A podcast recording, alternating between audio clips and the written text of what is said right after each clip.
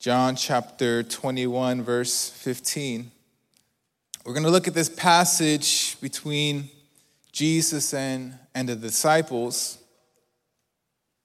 Uh, but I just want to start off with a couple of verses. John chapter 1, verse, uh, sorry, chapter 21, verse 15. How many have it? Amen. It says, uh, after breakfast, Jesus asked Simon Peter, Simon, son of John, do you love me more than these? Yes, Lord, Peter replied. You know that I love you. Then feed my lamb, Jesus told him. Jesus repeated the question Simon, son of John, do you love me? Yes, Lord, Peter said. You know that I love you. Then take care of my sheep, Jesus said. A third time he asked them, Simon, son of John, do you love me? Peter was hurt that Jesus asked the question a third time. He said, Lord, you know everything. You know that I love you. Jesus said, Then feed my sheep. We're going to stop there. Thank you, Father God. Thank you for your beautiful word. Thank you for uh, your children that are here, Lord. We get to fellowship with one another, that we get to worship you and honor you and glorify you. Such a privilege it is to be in your house. Such a privilege it is, Lord, to, to hear from you. And so I pray, Father, that your words can pierce our hearts, that it can not only speak to us, but cause a change Lord, you know exactly what each and every person perhaps is going through. You know what's in their hearts, what's in their thoughts. You know their struggles, their seasons that they're in, Father. I pray that this word can be a blessing to their life. And so use me, Holy Spirit, and do as you wish. Thank you, Father God. Amen and amen. You can take your seat. Um, found a a story I want to share with you. It was about a, a man who he had been going to church for a long time. He had been going for, for many years. And one day he, he just he stopped going. Um, the pastor, you know, just like any other pastor, was worried about him and more perhaps for his his spiritual life because he thought it was it wasn't a good idea that this man had stopped visiting church. And so one day as the pastor was driving by he stopped by his home and he wanted to speak to the man. The man invited him in and the man was enjoying a bonfire um, in his backyard and as, uh, as the pastor and the man were sitting enjoying the bonfire, the pastor had mentioned to him how much he missed seeing the man in their services. The man replied by saying, Well, I feel like I don't really need to go anymore. I'm already saved. I have Jesus in my heart. Um, I can worship from home. And it's the same thing. And for several long moments, uh, there was silence, and the man and the pastor both watched the, the bonfire. Eventually, the pastor took a pair of tongs and he removed one of the coals from the bonfire. He placed it on the side by itself and the glow of the coal, the fire, the redness started to fade away. And the man thought that the pastor was going to say something, but he understood the message. That Sunday, he showed up to church. And as I was thinking about this story, sometimes life can be the same way, right?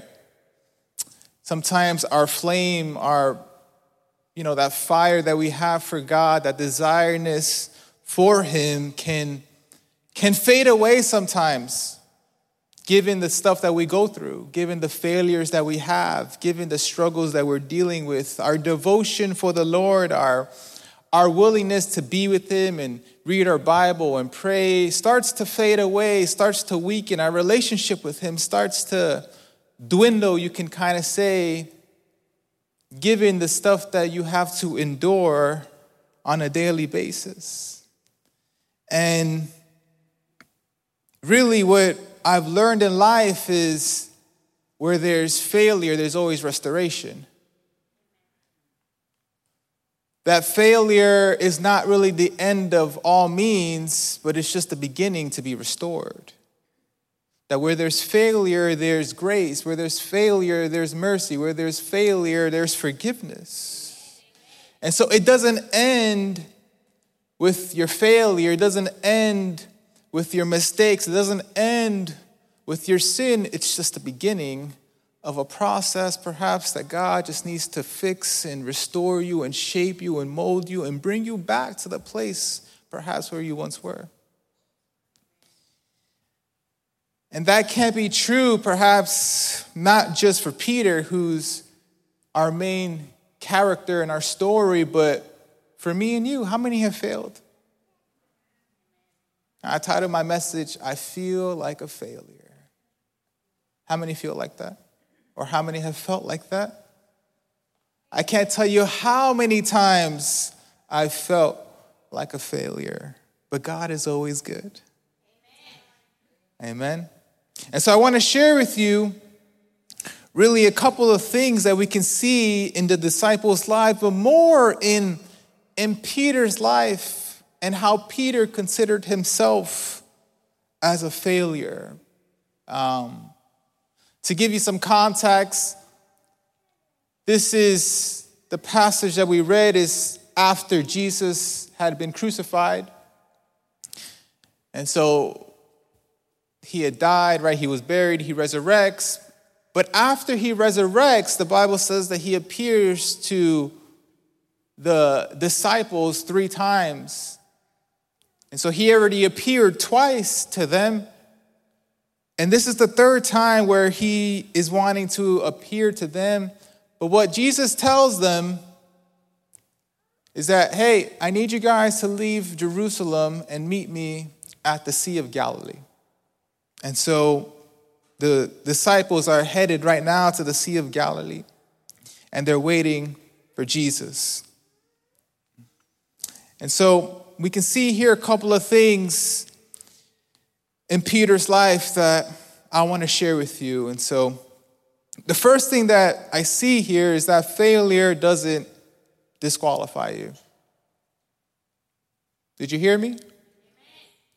Failure doesn't disqualify you. Look at verses 1 to 3. It says, Later, Jesus appeared again to the disciples beside the Sea of Galilee. This is how it happened. Several of the disciples were there Simon Peter, Thomas, nicknamed the twin, Nathanael from Cana in Galilee, the sons of Zebedee, and two other disciples. But look at verse 3. Simon Peter said, I'm going fishing. We'll come too, they all said. So they went out into the boat, but they caught nothing all night. It's important to understand perhaps what Peter was going through in this season of his life. If anybody had felt like a failure, it was Peter. If anybody had felt like the worst person in the world besides Judas, it was Peter. Remember when Jesus told the disciples, Hey, all of you guys are going to abandon me? All of you guys. What did Peter say? Not me, Lord. Maybe them, but but not me. I'm I'm gonna die for you. I, I, I love you. I'm going to prison for you. I'm I'm you know to, I'm with you to the very end. But but maybe them, maybe Jonathan, but not me. Not me, Lord. And Jesus said, Well, especially you, Peter. By today's, you're going to deny me three times. And it's interesting that Jesus tells Peter that, and Peter responds in, in that way by saying, Not me, Lord. And I want you to remember that because what Peter says and how Peter boasts about himself is actually very important to this story. Eventually, what Jesus said came true at the time of his arrest, right? All the disciples abandoned him. And in Peter's case, it was worse because not only did he abandon Jesus, what did he do? He denied Jesus. He denied the fact that he knew Jesus. He rejected Jesus. He wanted nothing to do with Jesus. The same one who said, Not me, was the same one who rejected Jesus. And so now, as the disciples are heading to Galilee, I can only imagine what Peter is going through. I can only imagine what Peter is feeling. Perhaps he's carrying this feeling of shame and guiltiness, or he's angry at himself for not keeping his promise, or he's embarrassed and disappointed in himself for, for failing God and, and, and being unfaithful and not being with God or Jesus to the very end. And, and, and, and look at this, because what I find interesting is that as Peter gets to the Sea of Galilee, the first thing he wants to do is fish. He decides to fish in the midst of his failure. See, sometimes your failure will remind you of your past. It was Jesus who told Peter that he would be a fisher of men. And not longer, right? No more a fish, Peter. Now you're going to be a fisher of men.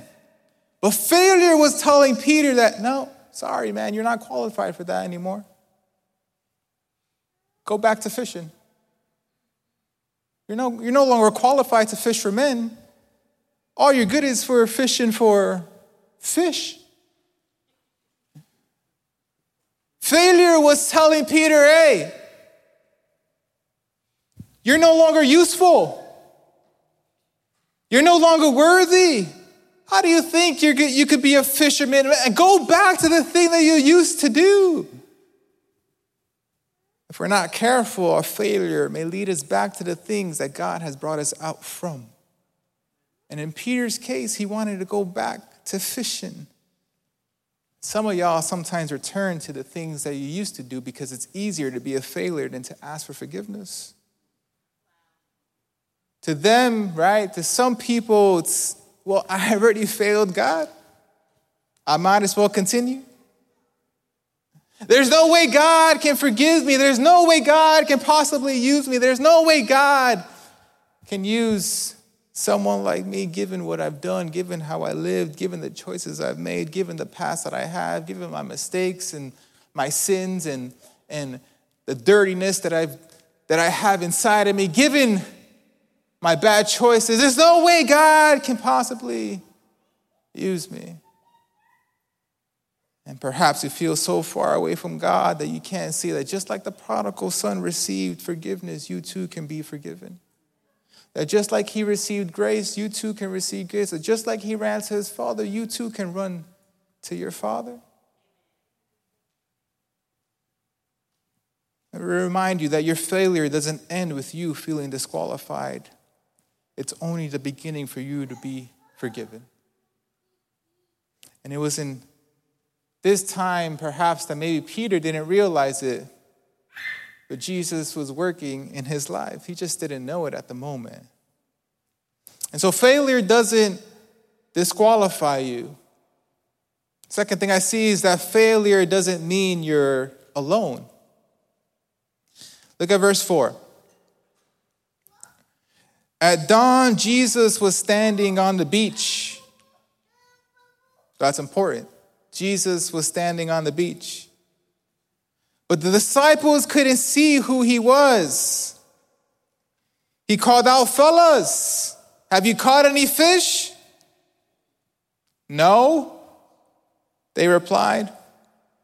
Then he said, Throw out your net on the right side of the boat and you'll get some. So they did. And they couldn't haul in the net because there were so many fish in it.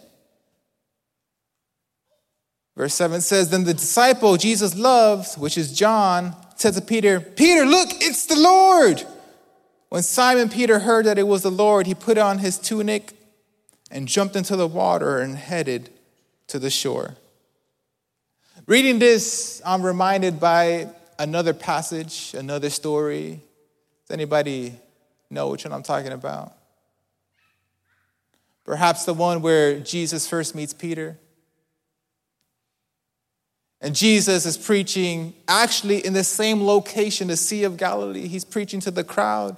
He gets on one of the boats that Peter was in, and he's preaching to the crowd. And, and as he's done, Peter, right, had just finished fishing all night. And Peter is cleaning his net and his tools, and, and Peter is exhausted and tired and maybe even discouraged and disappointed. And and then Jesus says, Well, Peter, look, take the boat out. Let's go to the deeper end. I want you to throw out your net again. And we all know the story, right? Peter was complaining, probably. What do you mean you want me to throw out the net, Jesus? I just been fishing all night, all morning. Wait, now all of a sudden it's gonna work? And he says something interesting. He says, Well, because practically he says, Because you're telling me so, I'll do it, which is a sign of obedience. And, and, and he throws out his net, right? And, and then obviously he catches a whole bunch of fish to the point that the net breaks, that his boat is about to sink. They got to call another boat. And, and, and Jesus does a miracle, but, but my point is this is that it's interesting that in both of these stories, where Jesus isn't present, nothing happens. The moment Jesus is present, the moment Jesus speaks and he tells the disciples, hey, throw your net, what happens? A miracle happens. They begin to catch fish, right? Not just one, but in, in abundance, right? John, as he's writing this, he, he, he even he, he even numbers the amount of fish they caught 153 fish it was so important to john that he had to remember that he had to number it he never forgot how many fish he caught that day 153 fish, but, but that would have never happened if Jesus wasn't present. Even in Peter's failure, Jesus was present. In their struggle to catch fish, Jesus was present. Jesus was present in their discouragement and their disappointment, right? Jesus was illustrating the point that, hey, you can't do this without me. You can try to catch fish, you might catch one or two. But if you want to catch a whole bunch, I'm here. And he was telling them, You can't do this without me. In other words, you need me. He wanted them to understand hey, you need me. And so, um, It's interesting. He tells them in verse 5 Fellas, have you caught any fish? He knew they didn't catch anything. But he wanted them to understand hey, you need me. And the same goes for us, doesn't it? Jesus wants us to understand that in our failure, not only do we need him, but that he's present. Given what we've done, he's never left. He's nearby. He's close. You know, it's it's it's rather funny because sometimes we think we can't we can't see God and maybe it's understandable to the point that like, well, yeah, I know you're not with me because I can't see you, and it's easier when I can see that somebody's with me because I can see them. When somebody is next to me, right, I know that my mom is here because I can see her, but it's hard sometimes for those who are so discouraged in their failure to believe that God is there because they physically can't see him. But, but notice this In verse 4, the Bible says that Jesus was on shore, but the disciples couldn't see who he was. But you know what happened? They heard his voice. From afar, they didn't know it was Jesus, but they heard a man say, Hey, toss your net on the right side of the boat. Though they didn't see him, Jesus was there, but he was speaking to them. And my point is this that you don't have to see Jesus, you can hear him. How? Why do you think you have your Bible? The very thing you have in front of you is the very thing that God wants to speak to you through. Why do you think He's giving you the Holy Spirit? I read a book one time about the Holy Spirit, and the author said, Never say you're alone. Never say it, because the Holy Spirit is always with you. And then you know what he said? He said, How do you think the Holy Spirit feels when you say, Well, I'm alone. It's just nobody understands what I'm going through. Nobody knows my struggle. If you only knew, if I only had someone I can talk to, if I only had somebody that I can share my problem, well, He's given you the Holy Spirit. You know how saddened he feels that you don't approach him, that you don't talk to him, that you choose not to be intimate with him, that you choose not to read his word? God wants to speak to you and he's giving you the tools. It's just sometimes we want God to speak to us in an audible voice. And I, you know, I can't say that he won't ever do that because he's proven to do that. And, and though I've never, I've never heard God's audible voice, but I've heard the Holy Spirit speak to my heart. And I've always been touched, and God has always spoken to me and challenged me through His Word. And so, in your failure, understand that you're not alone. Failure will tell you that you're alone, but it's a lie. God is with you.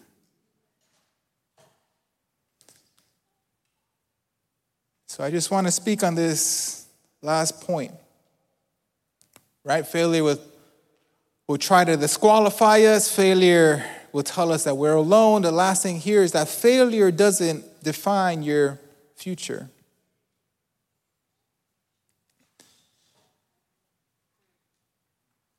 After disciples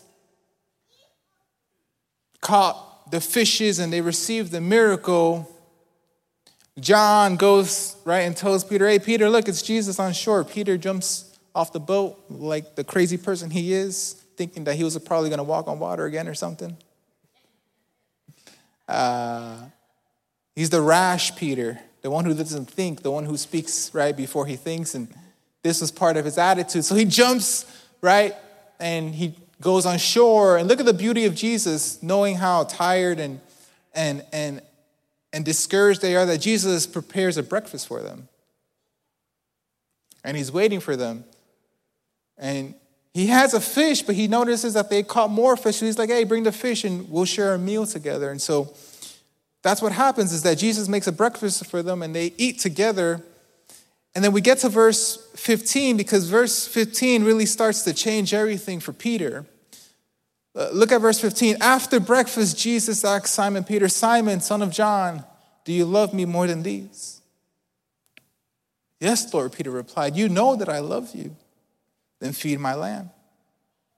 Jesus told him, uh, Jesus repeated the question Simon, son of John, do you love me? Yes, Lord, Peter said. You know that I love you, and take care of my sheep, Jesus said. A third time he asked Peter, Simon, son of, son of John, do you love me? Peter was hurt that Jesus asked the question a third time. He said, Lord, you know everything. You know that I love you. And Jesus said, Feed my sheep. Many wonder why Jesus asked Peter these three questions. And I think really the thing that makes the most sense is that because he denied Jesus three times, Jesus needed to restore him three times. And not only that, is that Peter also denied Jesus publicly, so Jesus was going to restore him publicly. And he needed to do it in front of the disciples so that the disciples can see, well, hey, this man isn't done.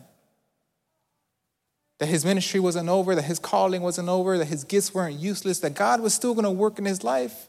And the disciples needed to see that. And Jesus takes this opportunity to forgive Peter, to restore Peter. He had already met Peter previously once, and nobody, I don't, it's not clear as to what they talked about. And Peter might have asked for forgiveness, but Jesus takes his time here to forgive him and to restore him. And that's exactly what happens. Look at verse 15. He says, After breakfast, Jesus asked Simon Peter, Simon, son of John, do you love me more than these? Now, these few verses, depending on what commentary you read, depending on who you follow, everybody would dictate and believe and interpret this way, you know, these words a different way. When Jesus says, Do you love me more than these? Some people believe that he's talking about anything, that he can be talking about G, uh, Peter's passion of fishing, right? Do you love me more than these? The, the, your, your, the fishing, do you, you know, he could be referring to, do you love me more than the water, right? Some people believe, right? Do you love me more than, than, than whatever the case may be? Others believe that he was referring to the disciples. When Jesus says, Do you love me more than these, right? They say that, well, he's talking about the disciples. He was saying, Well, Peter, do you love me more than the disciples love me? And it makes kind of sense because remember, I told you that Peter was the one who boasted about loving Jesus. That it was Peter who said, I'll die for you and I'll go to prison for you. And though they may deny you, reject you, abandon you, I won't do that. So he says, you love me more than these?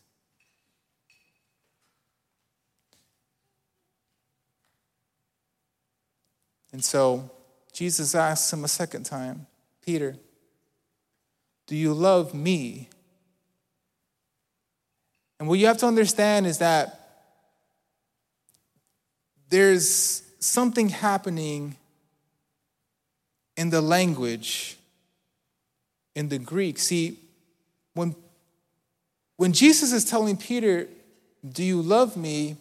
he's using this Greek word agile, which is like a sacrificial kind of love. It's kind of like a agape love where it's 100%. It's it's it's putting everything right in it's putting Jesus in front of everything. It's it's loving him like like not loving anything else.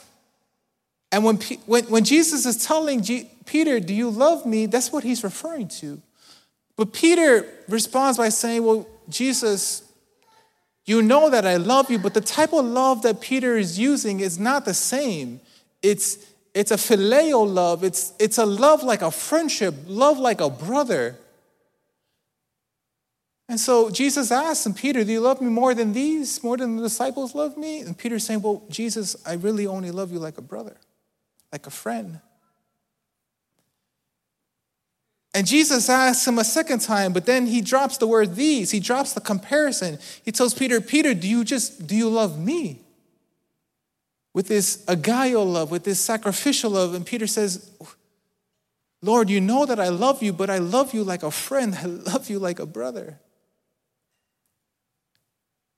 And Jesus then asks him a third time, to see whether Peter actually loves him like a brother. Jesus goes from the highest form of love and he uses the very word that Peter uses, this phileo love.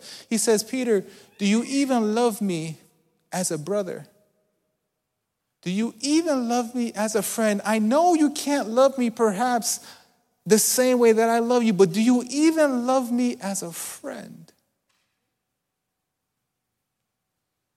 And something interesting happens because the Bible says that when Peter heard this, he was hurt. He probably started to remember the day that he denied Jesus. His shame and his guiltiness had probably came over him. The thoughts that he was thinking in his head was just like, man, he was probably crying in front of Jesus. He probably couldn't even look Jesus in the face. And he says something interesting. He says, Lord, you know everything. You know that I love you. When he says you know everything, it's a completely different Peter. For the third time, you remember how Jesus said, Y'all are gonna abandon me? What did Peter say? Not me, Lord. I'm not gonna abandon you. I'm not gonna leave you. Know what he was telling Jesus that day? You don't know me, Jesus. You think I'm gonna abandon you, but I'm not. Not me. You don't know me. And when Jesus asks him a third time, Peter, do you love me? What does he say? You know everything. You know that I love you. I can't love you with this sacrificial love at the moment, Jesus, but I love you as a brother.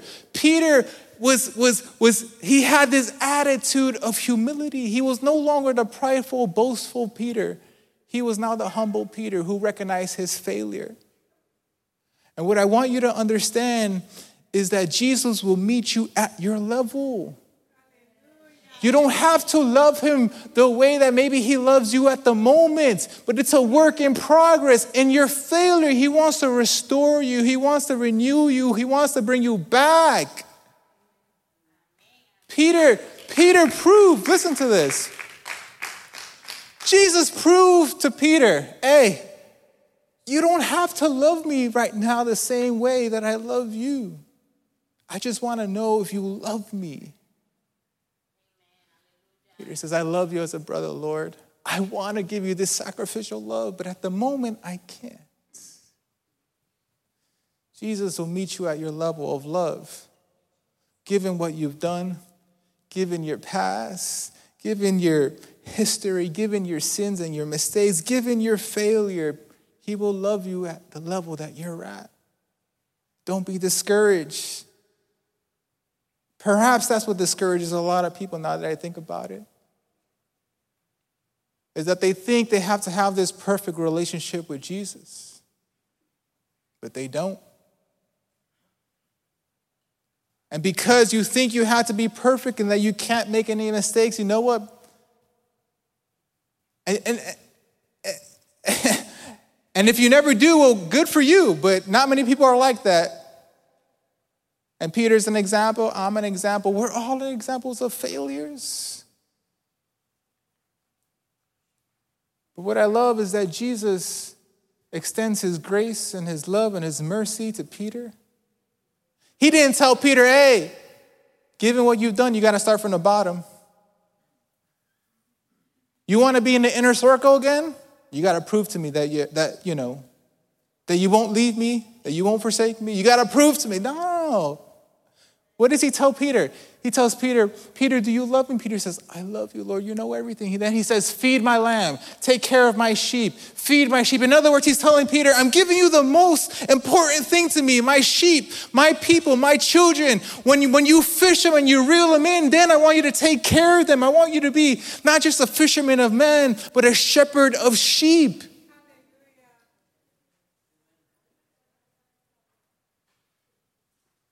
He doesn't say, well, you got to start from the bottom, Peter. No. He commissions Peter and he says, go back out there, fulfill the Great Commission, do what I'm calling you to do. And verse 19, Jesus tells Peter, follow me. And if you read the book of Acts, and I'll finish with this, if you read the book of Acts, you'll notice that Peter was a foundational piece in the early church. A foundational piece. When he preached, what happened? 3,000 people came to the church, 3,000 people became believers.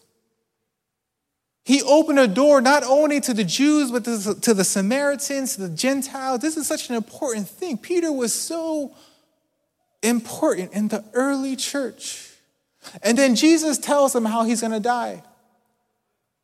Jesus tells him, Peter, you're going to be crucified. And that's what happens. That Peter is crucified on a cross.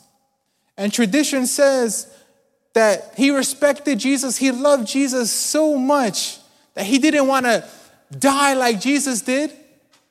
He begged to be flipped upside down on that cross and suffer like that because he loved Jesus so much that he didn't, he didn't deem himself worthy of being crucified the same way Jesus was.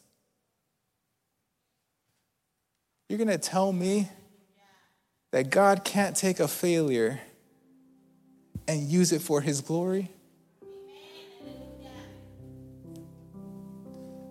You're going to tell me that God can't use someone like Peter who continued to make mistakes. Listen to this. He continued to make mistakes.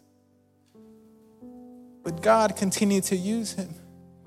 His failure didn't disqualify him from, from, from his calling. It didn't disqualify him from his ministry. It didn't disqualify him for God's plans for his life. It didn't disqualify him for the things that he's done.